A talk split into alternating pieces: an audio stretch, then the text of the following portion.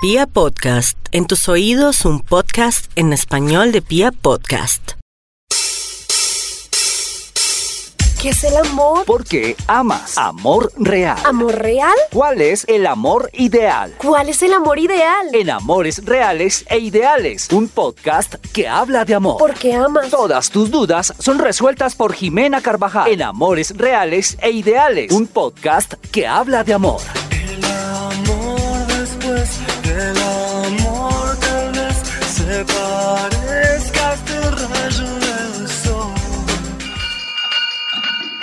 Bueno, hola a todos, yo soy Jimena Carvajal y bienvenidos a este nuevo capítulo de Amores Reales e Ideales. Hoy vamos a hablar de lo que yo aprendí acerca del amor, esa experiencia mía que hoy les quiero compartir de cómo fue mi aprendizaje del amor y por supuesto cómo llegué a, a hablar y a tratar hoy estos temas que, que a veces pues los vivimos todos los días pero no somos tan tan conscientes de esto. Como nos gusta el chisme, pues les voy a contar mis chismes del amor. Y todo empieza desde mi infancia, por supuesto, que es donde, eh, como les había contado en otros, eh, en otros capítulos, eh, desde la infancia es de- desde donde inicia eh, nuestra perspectiva y lo que aprendemos y vemos acerca del amor. Lo que aprendemos más allá de lo que nos cuentan y nos dicen es nuestras experiencias que vivimos y que tenemos con respecto al amor. Y es acá donde empieza este dilema entre lo real y lo ideal. Lo que nos dicen y nos cuentan acerca del amor, lo que nos dicen nuestros papás, lo que nos dicen en el colegio, lo que eh, nos dicen las personas cercanas que tenemos, pues es lo que hace parte del ideal del amor, ¿no? Y otra cosa muy distinta es la realidad eh, que vivimos acerca de este tema, eh, pues en cuanto a relaciones, que es a lo que eh, conectamos el amor de alguna manera, ¿no? No solamente las relaciones con las personas, como ya lo veníamos hablando, sino la relación con nosotros, la relación con nuestro trabajo, con lo que queremos, eh, con lo que hacemos a diario, y de ahí empezamos a crear ese real y ese ideal, ¿no? Y usualmente tenemos una pelea entre lo que es y lo que debería ser eh, el amor. Entonces, ¿cómo empezó esto? Les voy a contar. Um, pues yo vengo de una familia hermosa, maravillosa, somos eh, cuatro personas, mi- mis papás, mi hermano mayor y yo. Y eh, por supuesto, lo que les digo, esto no es un tema de eh, culpar o de responsabilizar a alguien más de lo que nosotros aprendemos, porque a la final pues nosotros nos hacemos responsables de esa visión o de esos aprendizajes que tenemos a partir de lo que vivimos y de lo que vemos. Dentro de mi familia entonces tenía mi hermano mayor, una persona maravillosa, supremamente creativa, eh, hacía muchas manualidades, le gustaba, no sé, jugaba todo el tiempo, era muy activo en realidad. Y pues obviamente yo veía como eh, mis papás, por supuesto, se emocionaban mucho y lo admiraban mucho por, por, por cómo él era. Entonces también llega un punto y sobre todo nos pasa a los hermanos menores y es que queremos parecernos o a nuestro hermano mayor o a nuestro referente que tenemos, eh, ¿cierto? Porque siempre así seamos hijos únicos, tenemos un referente que queremos seguir y que queremos ser de cierta manera como, como esa persona y desde ahí también se va creando nuestra identidad y nuestra personalidad. Entonces obviamente yo empecé a crearme también como muchas expectativas a ser como mi hermano para ganarme la misma admiración que tenían mis padres hacia él, lo que no significa que mis papás no me admiraran a mí o que no sintieran un orgullo, por supuesto, por mí como una persona completamente diferente, pero uno de niño tiene como esa percepción al respecto. Por eso les digo que acá no es un tema de que los papás los quieran a unos más y a otros menos, es que a este le hicieron este y a otro le hicieron aquello, sino más allá de eso es como esa percepción que, que cada uno eh, se crea y se arma, teniendo en cuenta pues que los papás hacen siempre lo que para ellos es lo mejor para entregarnos a nosotros. Mi padre eh, es una persona... eh, amorosa a su manera, no es una persona consentidora y es algo increíble porque yo soy una mujer muy consentidora y muy consentida, pero mi, mi papá no era así.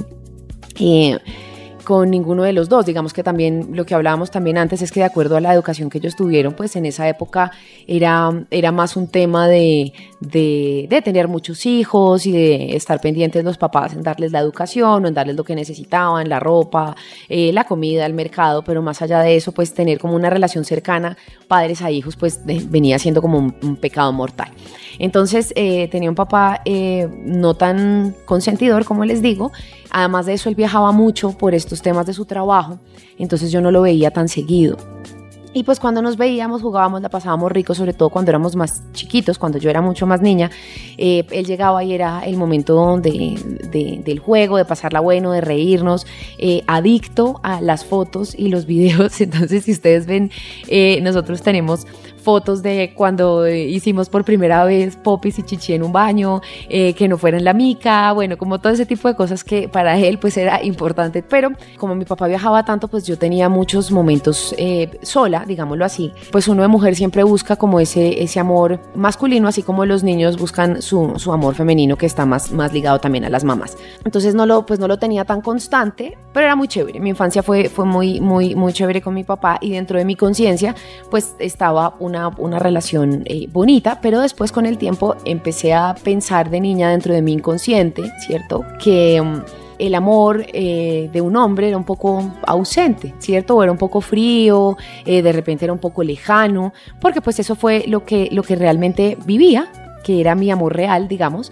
Mm, a pesar de que mi ilusión del amor ideal era, era pues tener a alguien amoroso, eh, cercano, consentidor, que era algo que estaba más dentro de mi expectativa que dentro de mi realidad. Y por supuesto esto me empieza a generar una frustración a la hora de eh, yo como ser humano, niño, no sentirme como querida y amada por alguien porque tenía dentro de mis expectativas que el amor ideal era eh, tener una persona cariñosa, consentidora, que todo el día me estuviera eh, chiringueando y me estuviera diciendo, no, linda, bonita, preciosa, eh, eres la luz de mis ojos, y eso era algo pues que, que, no pasaba. Entonces, dentro de mi pelea entre lo real y lo ideal, pues eh, me encontré con, con, con esa frustración, digamos, y con empezar a, sentirme no amada. Por el lado de mi mamá, mi mamá es una mujer supremamente amorosa, eh, no es cariñosa, afectiva en cuanto a, eh, digamos, a, a, caricias o a estar todo el día, ay, mi vida, cosita, te amo. No, eh, pero sí es, es una mujer bastante em, entregada, digámoslo así, a, sus hijos, a su familia, a, dar un montón de ella. Entonces con ella también mi relación pues era pues era súper bonita, al igual que con mi papá, lo que les digo, pero eh, digamos que mi, mi experiencia eh, en cuanto al aprendizaje de amor hacia un hombre, pues era la que estaba un poquito eh, digo yo, como un poco descoordinada eh, en cuanto a mi expectativa de mi realidad. Entonces así empecé a crecer y luego, pues por supuesto, llega el momento en que todas las niñas empezamos eh, a vivir que nos gusta un chico, que queremos esto, que queremos lo otro, no, este más me gusta, entonces uno siente eh, los nerviecitos, las eh, maripositas en el estómago. Soy una mujer torpe por naturaleza, no gateé, y, y ahí les dejo el dato que las personas que no gateamos eh, tenemos un problema de coordinación un poco complicado. Entonces, yo soy torpe por naturaleza y por supuesto, cuando uno está nervioso y tiene a un chico que le gusta enfrente, pues es más torpe de lo normal. Entonces, bueno, ahí hacía mis burradas que, más de uno se reía y más de otro decía, oiga, que, nota esta vieja toda, toda descoordinada. Y ahí, pues bueno, me empezaron a gustar los niños en mi infancia, eh, un amiguito de mi hermano que en realidad era el único ser humano que veía, pues digamos, eh, masculino, además de mi familia, entonces pues como que sentía los nerviositos, la cosa, trin, nunca pasó nada, luego había un chico de mi, de mi conjunto, de mi infancia, que me gustaba un montón y aquí empezó todo. Entonces el chico que hoy todavía me hablo con él, un saludo especial, él sabe quién es, le mando un beso, las cosas como que se empezaron a dar, yo me sentía muy nerviosa y teníamos otra amiga que era la mayor y obviamente como les digo no tiene un referente, entonces mi amiga nos decía, no, venga, si hay un chico que nos gusta y nos habla, ustedes tienen que esperar un tiempo para luego responderle algo para que se dé cuenta que no estamos tan interesadas, ¿Mm? que eso hoy en día pasa, a veces de, de, me parece un poco eh, estúpido lo que hacemos a veces cuando alguien nos interesa y es que nos habla por WhatsApp y nosotros lo dejamos en visto y en leído y decimos, no, no, no le vamos a responder de una porque se va a dar cuenta que, que, estoy interesada. Y en realidad, pues, ¿qué pasa? Sería lo máximo poder ver que hay, pues, que estamos dos personas interesadas el uno en el otro. Pero, pues, bueno, por alguna razón, eh, desde muy chiquitos tenemos como ese, ese pensamiento de no demostrar, ¿no? De no mostrarle a alguien más lo que, lo que podríamos sentir por, por, por esa persona. Como si eso nos hiciera un poco más vulnerables. Y nos pasa, por ejemplo, a los papás también les pasa mucho eh, que el mostrar cercanos a sus hijos sienten que, que, va a ser de repente un camino para que su hijo eh, o les vea la cara o les falte el respeto o se pierda esa figura de autoridad. Entonces también por eso muchas veces nos bloqueamos eh, realmente a demostrar lo que sentimos. La cosa es que gracias a esos eh, maravillosos consejos que tuve a mis 8 o 9 años, porque era bien chiquita, pues yo hacía lo que mi amiga, mi amiga mayor, mi referente, me decía, pues que eso era lo que tenía que hacer. Y así empezó todo. Este chico era el hermano de ella, entonces eh, también me imagino yo que tendría un par de consejos por ella, que era la mayor de todos. Y él ha llegado un día y mmm, al garaje de mi casa y llegó a medirme el tamaño de los pies con el de él. Luego me dio el tamaño de mi mano con la de él, por supuesto, la mano era más grande, el pie era más grande, él era un chico que tenía pues como un año o dos más que yo. Luego me dio mi estatura y luego se fue. Pasó un tiempo, luego regresa, eh, después de unos minutos. Eh, fue lindo, fue lindo porque todos somos muy inocentes, ¿no? Y hacemos las cosas como, como a lo que creemos o a lo que otro nos dice. Y el chico luego regresa y me dice, oye, ¿quieres ser mi novia? Yo, virgen, santísima, ¿yo qué hago? Entonces, claro, mi amiga me había dicho, usted tiene que esperar un tiempo, así que yo me volteé, conté hasta 20 y me volteé y obvio le dije, sí, quiero ser tu novia. Así empieza todo. Mm, obviamente, pues no pasaba nada más que mirarnos y reírnos, porque obviamente éramos muy chiquitos, era un amor, digámoslo así, un poco inocente, no tenía estas, estas otras... Em, cosas que tienen, tienen ahora las relaciones, otras expectativas que también tiene uno como pareja. Y mm, nos hicimos novios. Duramos nada, cinco días. Y en esas, un día salimos a una fiestica ahí entre nosotros del, del, conjunto y de repente él está cuadrado con otra vecina. Y yo digo, Virgen Santísima, pero ¿cómo así? Y efectivamente el man siguió su relación con la otra vecina y a mí me dejó viendo un chispero.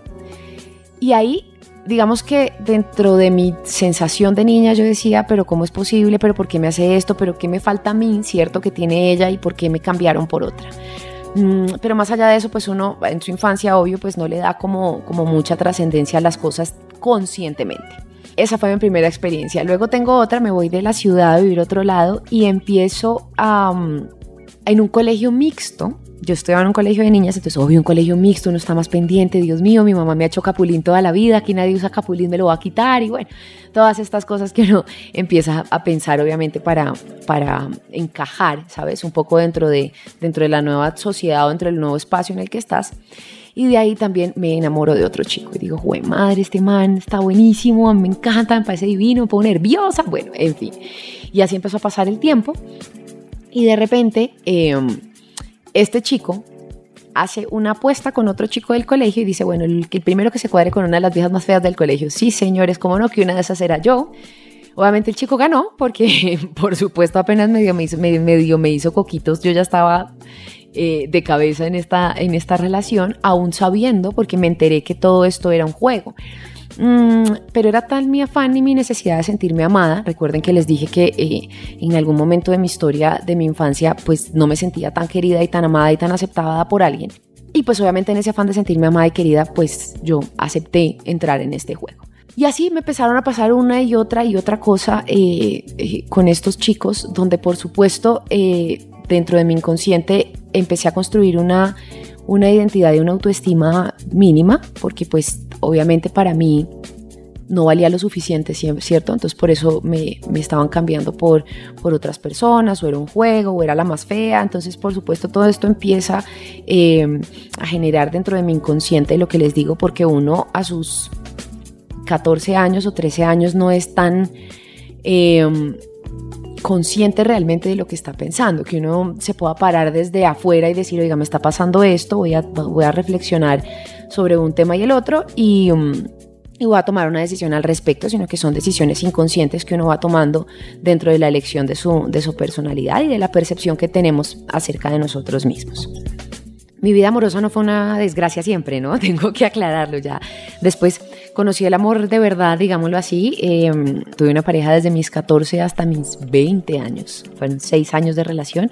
Pero fue un amor adolescente súper bonito y de hecho los amores adolescentes son amores supremamente sanos porque digamos que el corazón mal que bien, a pesar de estas otras dos cosas que me habían pasado que no estaban dentro de mí, dentro de mi consciente y dentro del análisis que hago ahora acerca de mí, eh, pero era un amor muy sano, era un amor muy puro donde, donde digamos que no había gran expectativa más, más allá de, de, de sentirte querida por alguien más. Mm, y realmente fue una expectativa completamente eh, satisfecha eh, porque tuve un ser hermano maravilloso, fue una, una relación súper, súper bonita. De ahí aprendí un montón, por supuesto. Eh, aprendí y hoy lo entiendo más que en ese momento a, a saber recibir, recibir lo que realmente viene y recibir a la persona como realmente es. Em, y no estar pensando en lo que debería hacer, ¿cierto? A veces nosotros tenemos en la cabeza que el novio debe hacer esto, que el novio debe traernos eh, rosas en cada San Valentín o que el novio tiene que eh, tener una iniciativa de ir eh, a cine a ver la película que tú quieres y etcétera, etcétera. Entonces, obviamente esto no me pasaba en ese momento porque simplemente estaba muy conectada con recibir el amor como era y como estaba. Entonces, fue una experiencia súper bonita. Y luego de esto, eh, en este afán, pues por supuesto de, de seguir em, buscando eh, satisfacer mi necesidad de amor, pues empecé a tener otro tipo de relaciones que después entendí, que esto creo que lo vamos a ver más adelante, eh, porque elegía este tipo de parejas. Pero lo que quiero que veamos acá es que eh, muchas veces por esa, esa percepción y esa idea que nos hacemos del amor real y no del ideal, que es basado justamente en lo que, en lo que tenemos palpable y en lo que vivimos a diario, es lo que nos genera realmente esta base para empezar a tomar decisiones acerca del amor y esta pelea entre lo que debería ser y lo que realmente es. Obviamente eso pues puede cambiar y la idea es trabajar en cambiar esa percepción eh, acerca del amor y de los hombres, en este caso eh, yo como mujer, pues los chicos obviamente tienen una percepción basadas en su relación con su mamá, en lo que su mamá fue con ellos, en lo que fue su mamá como pareja con su papá eh, asimismo nosotras, nuestro papá como pareja con nuestra mamá. Y desde ahí es donde empezamos a crear esto dentro del inconsciente que debemos empezar a reflexionar y a cambiar para poder, eh, digámoslo así, equivocarnos menos. Siempre nos equivocamos, pero, pero de repente decir, oiga, venga, espere un momentico, yo tuve un, un patrón, ¿cierto?, de, de pareja, de cierta manera, y llegó un punto en que dije, oiga, no quiero más seguir este patrón, necesito, necesito cambiar esta, esta manera de ver las cosas, pero para eso lo primero que tuve que hacer fue entender cómo lo veía yo con base a mi realidad y no a mi expectativa y a, mi, a mis ideales, que también es lo que daña mucho las relaciones porque eh, uno usualmente se relaciona con las personas desde la expectativa y no desde la realidad y por eso es que eh, llegamos a tener ciertas eh, frustraciones a la hora que las personas no hagan lo que para nosotros deberían hacer.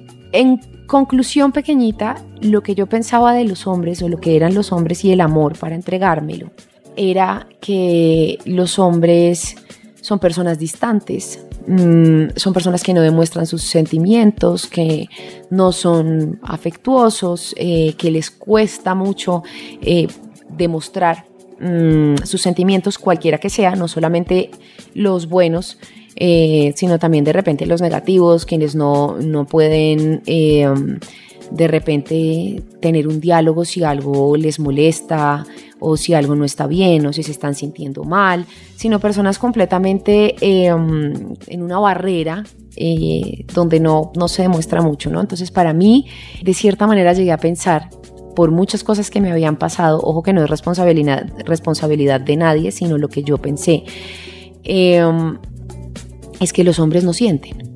¿Sí? Eso era lo que estaba en mi cabeza. Los hombres no sienten. Y basado en eso, pues empecé a elegir mis parejas. Entonces, eh, si vemos lo que pensamos, es nuestra realidad. Lo que pensamos es nuestra realidad. Y para mí, pues mi pensamiento era que como los hombres eran así, pues mi realidad era esa y yo solamente eh, me enfocaba en ver, porque para mí solamente existía eso. Entonces, pues yo solamente me enfocaba en ver hombres de esa, como de ese perfil. Y por supuesto, pues todas mis, mis parejas eran más o menos de, de ese perfil. De hecho, mmm,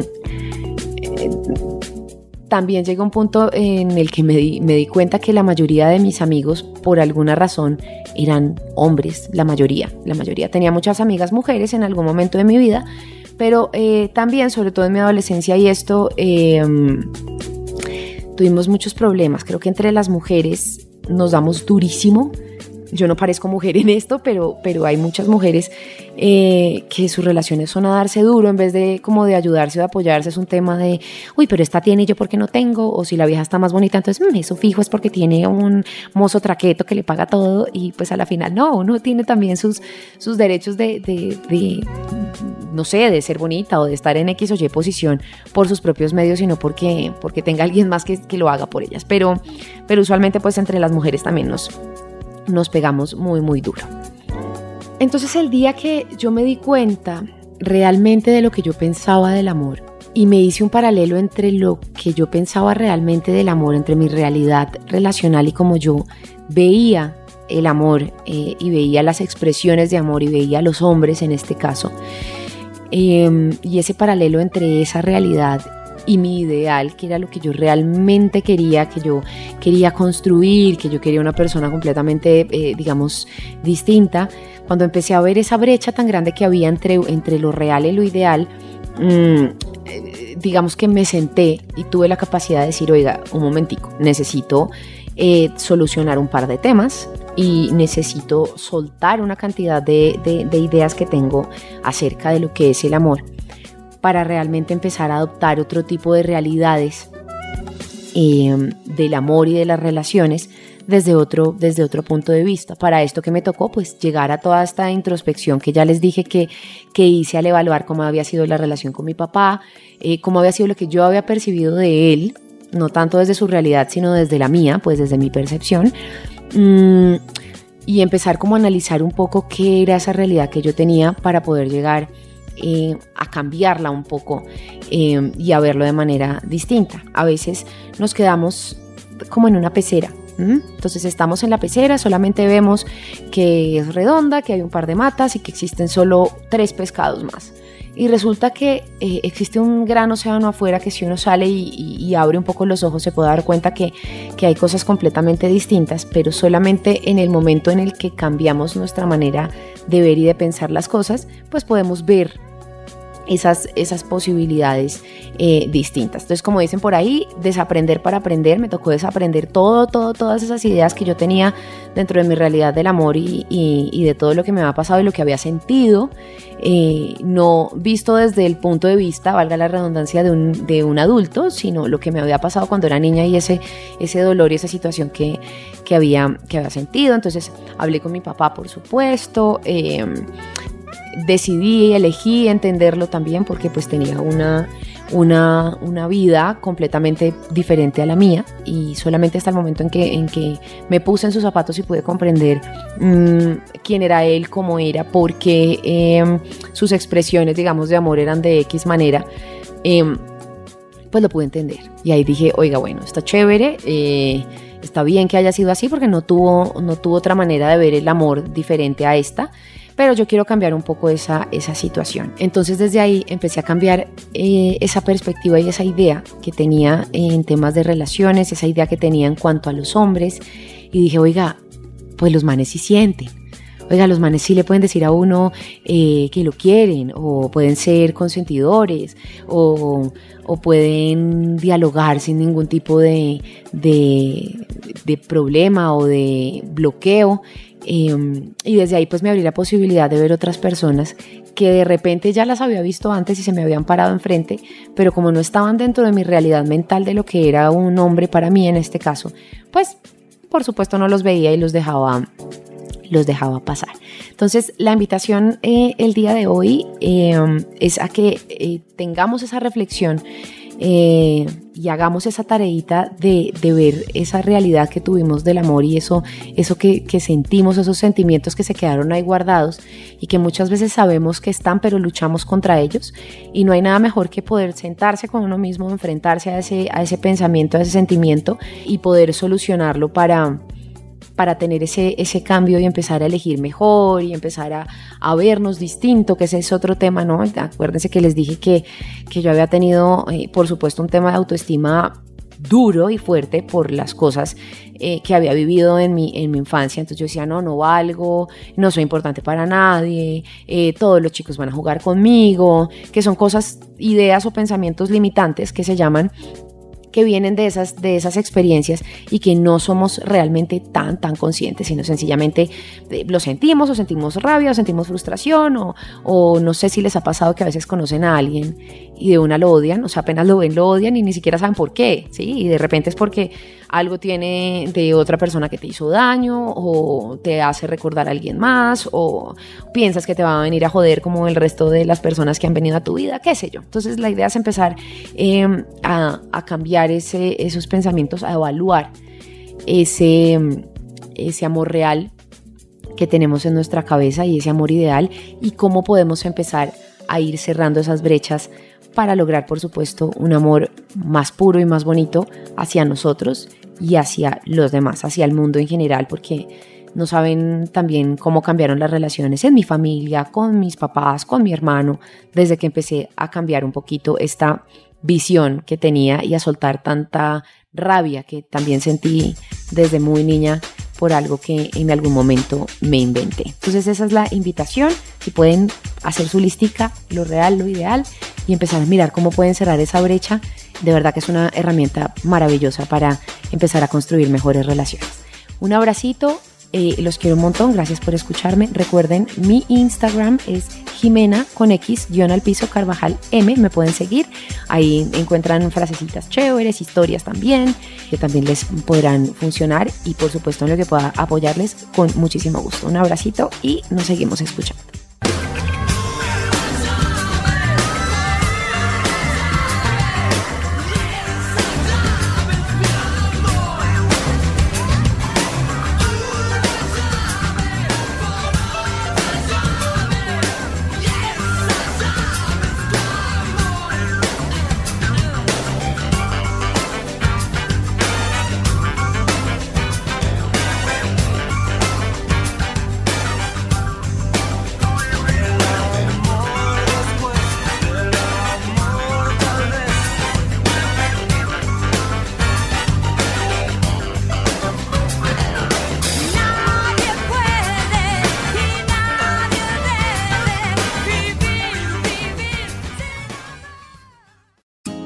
Kaiser Permanente, tu doctor trabaja y te cuida de todo corazón.